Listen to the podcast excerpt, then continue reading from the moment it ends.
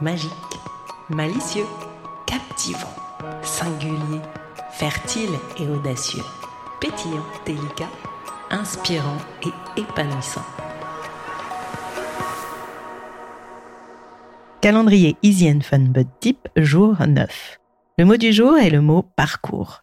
C'est quoi ton parcours? Par où es-tu passé? Qu'as-tu traversé, vécu, expérimenté, appris, ressenti, compris pour être arrivé où tu es aujourd'hui.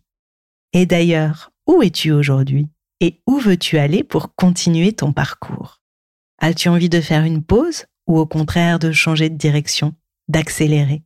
Prends-tu le temps de faire des pauses? Connais-tu les étapes clés de ton parcours? C'est le jour 9 du calendrier Easy and Fun But Deep, le mot que je t'invite à laisser infuser en toi pour en ressortir un petit bonheur est le mot parcours. À toi de jouer